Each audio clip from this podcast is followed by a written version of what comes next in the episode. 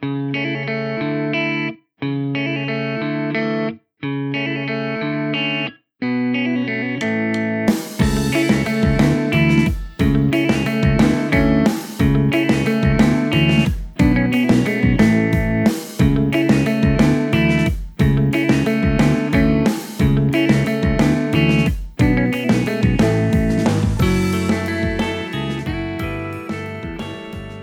んにちは。新しい地図上の見方改正です。4月28日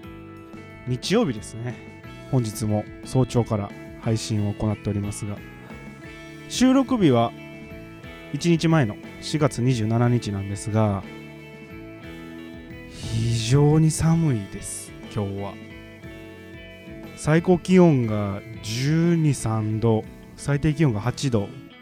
昨日もそういうそのような話はしてましたけど最低気温が1桁台。で最高気温が20度を超えないってなるとものすごいやっぱり寒さあと風が非常に強かったなっていうふうに思います。場所によれば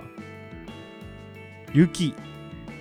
が降るかもしれない。みぞれ混じりの雨が降るかもしれないみたいな予報が出てましたけど東京はもっと寒いらしいですね。えー、非常に寒暖の差が激しく、まあ、ゴールデンウィーク基本的に曇りまたは雨。一日中おテント様がもうピカーッと晴れる日はないそうです。ちょっと残念な気もしますが行楽日和にならないですけどお出かけされてる方は安全運転で、まあ、ラジオなども楽しまれながら映像を見てしまうとね集中力っていうのはそっちに引っ張られますけど耳だけならいい眠気覚ましになると思うのでぜひポッドキャストラジオなどを楽しんでいただければなというふうに思います。本日は東京都の地図帳の見方ということでいよいよというかこんなまだ序盤に東京出していいんだろうかと思うんですがまあ理由はありまして人口が一番多い場所なのでおそらくこの連休中自分が住んでる場所以外に行く人も多いと思うんですよ。例えば帰省しますよとか例えば旅行に行きますよってことで東京から外に行かれる方が非常に多いと思います、まあ、そこで今現在住まわれている東京都という場所の話をしてそれを通じて今から行かれる場所のこともご自分で調べたり観光地などには案内地図やマップなんてものはたくさん用意されているのでそれを見ながらあこんな形してるんだみたいな、えー、発見があればなと思って東京都にさせていただきました。紛れもない日本の首都東京。いわゆる東京地方関東大都市圏の中心地ですよね。東京におけるランドマークというか東京における東京を表すものって多分たくさんあると思ってて何が一番東京っぽいんだろう。スカイツリーとかになるんですかね今は。あの4年前3年前か。あの次が東京オリンピックですよってことで前回のオリンピックの閉会式で最後ザーッとあの椎名林檎が演出したので並んだ時にニョキニョキニョキっとスカイツリーが伸びてきたのであ新しい時代の東京における東京を表すものってもうスカイツリーなんだなと思う思ったりしました、ま、レインボーブリッジとか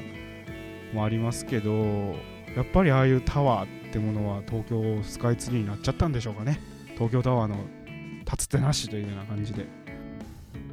日本の中で最も人口が多く日本人口の1割以上は東京に住んでおります。人口密度も都道府県の中では最も高くて大きくて。まあ世界でも類を見ない人口過密都市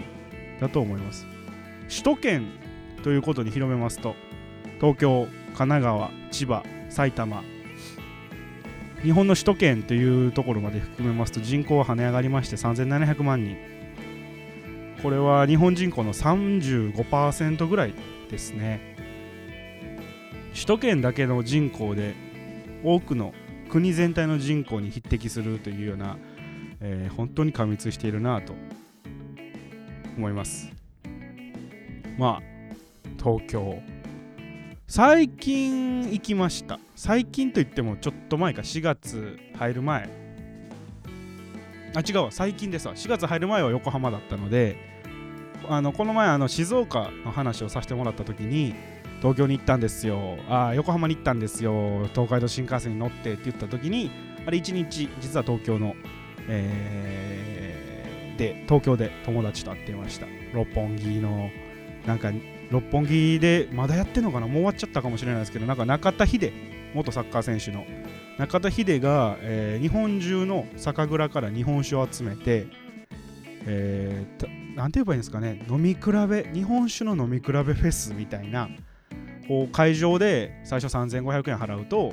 えー、グラスとコインみたいなのをもらえてそのコインとグラスを持って10店舗ぐらいこうザーッと並んでるんですよ。ブースみたいなところがあって。でそこに行くとこちらの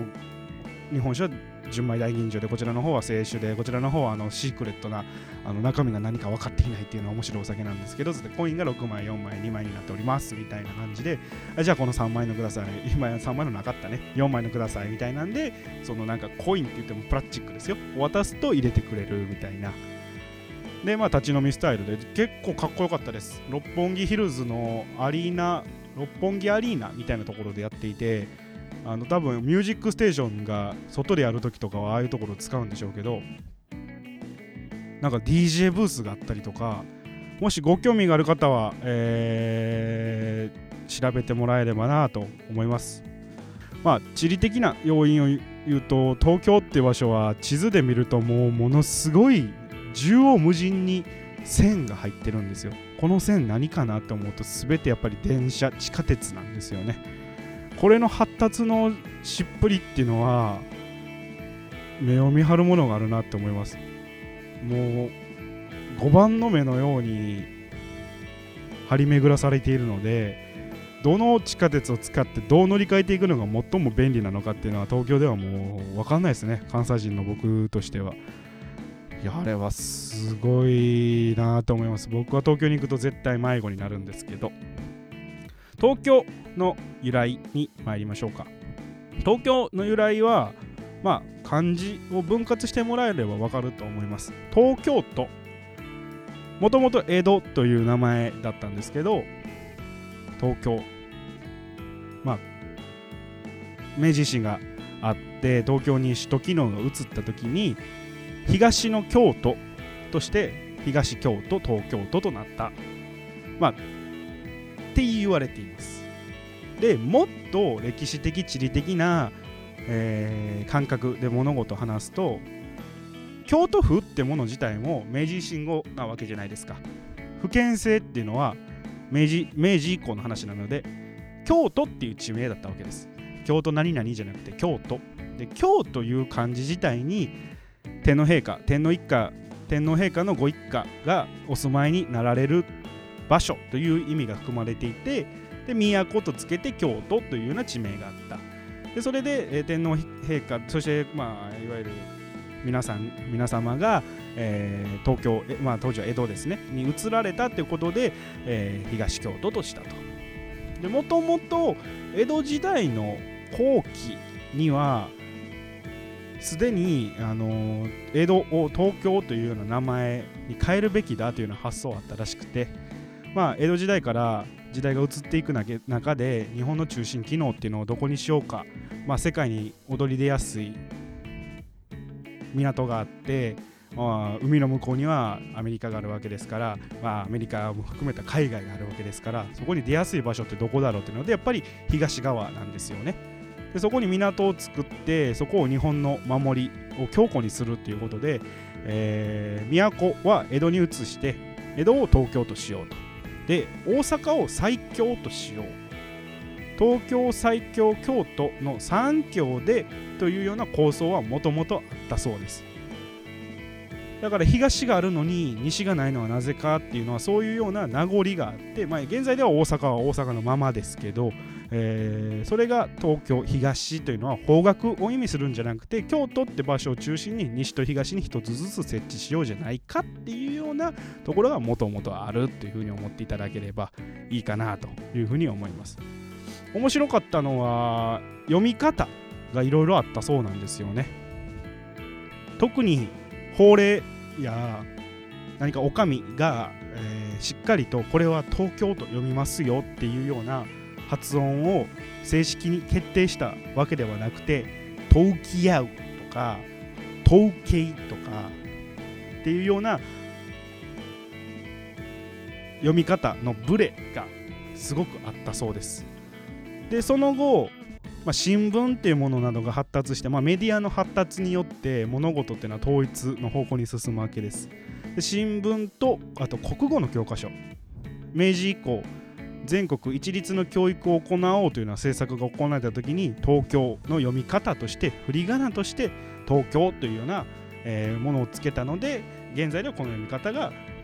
統一されていると。これ東京に限らずどんな言葉にもあるんですよ。明治以前はものすごい言葉っていうのは読まれ方にブレがあって特に漢字は本当にブレがあってえー、メディアもまだ発達していないですし新聞がやっとできてきたぐらい。でテレビなんてもちろんないですし物事ってのは基本的に伝聞か手紙なわけですよ。そうなると読み間違いや読み替えが行わあの起きてしまって意外とブレがあったっていうのは面白いことかなというふうに思います。東京を語り出すと本当に多いです物事が。え物事がというか、あの話さなきゃいけないことが多いので、え非常に難しいかなと思うんですけど東京以外にも東京は存在しますからね。東京ディズニーランドもそうですし東京ドイツ村もそうですしあと何がありますか？もうもっとあるんですが東京国際空港ですか？東京国際空港は東京にあるんですか？どうなんですか？もう難しいですね。スカイツリーは東京都在住ですよね。東京都在住？住んでしまってるけど東京都在在在在在島うんわかんないな。在阪って言うけど在京って言うんですか？東京では。大阪に住みたい在阪って言いますけど在在京でいいですかね？初めてじゃないですか？僕がこの全く答えが見つからない知識不足に陥ってるっていうのは、えー。初めてだと思います。あナイスアシスタント、えー、話をぼやけさせましょう。中田秀俊プロデュース。クラフト酒ウィークアット六本木ヒルズ。2019は4月19日から4月29日まで。明日までですね。今日と明日。で終わります。六本木六本木ヒルズで開催されております。日本全国からえりすぐりの酒蔵が出店し日本酒の魅力を味わい尽くせる酒イベントということでこれ非常に良かったです。楽しかったです。3500円ぐらいで日本酒一通り楽しめますしまあ六本木なのでその後他のところにご飯に食べに行くみたいな形で最初ちょっとお昼からやってるんですよね。12時から21時までやってるんで、まあ、ちょっと一杯引っ掛けてその後素敵なレストランなどに行ってもらえればなというふうに思います。本日は東京都の地図帳の見方ということで、まあ、連休のお出かけスポット紹介なんて形になってしまいましたがぜひともまた東京についてはもっとコアに見方を発見できる機会をこの番組を作っていければなというふうに思います。それでは本日は以上です。さよなら。